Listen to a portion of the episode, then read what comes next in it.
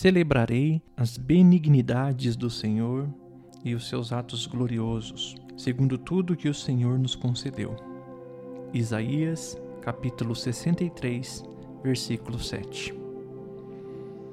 E você não pode fazer isso? Será que não existem benignidades que não tenha experimentado? O que o deixa triste agora? Esqueceu-se daquela hora abençoada quando Jesus o encontrou e disse: Venha comigo. Consegue não se lembrar daquele momento em que ele quebrou as suas algemas, atirou as correntes na terra e disse: Eu vim para quebrar seus grilhões e libertá-lo? Ou se o amor de noivos foi esquecido, certamente deve haver algum momento precioso ao longo da estrada da vida que não ficou recoberto de musgo onde você pode ler um feliz memorial de sua misericórdia em sua vida? Ou você nunca esteve doente como agora e ele o recuperou? Ou nunca esteve pobre antes e ele supriu suas necessidades?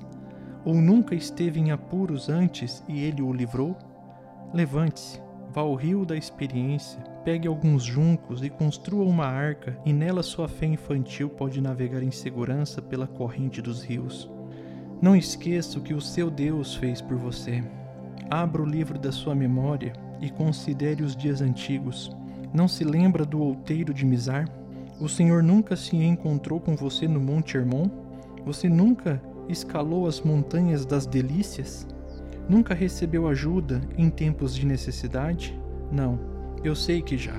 Retorne, então, um pouco mais para as misericórdias do ontem e em meio ao sombrio agora, acenda as luzes do passado.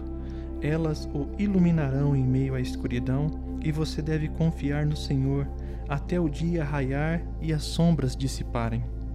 Lembra-te, Senhor, das tuas misericórdias e das tuas bondades que são desde a eternidade.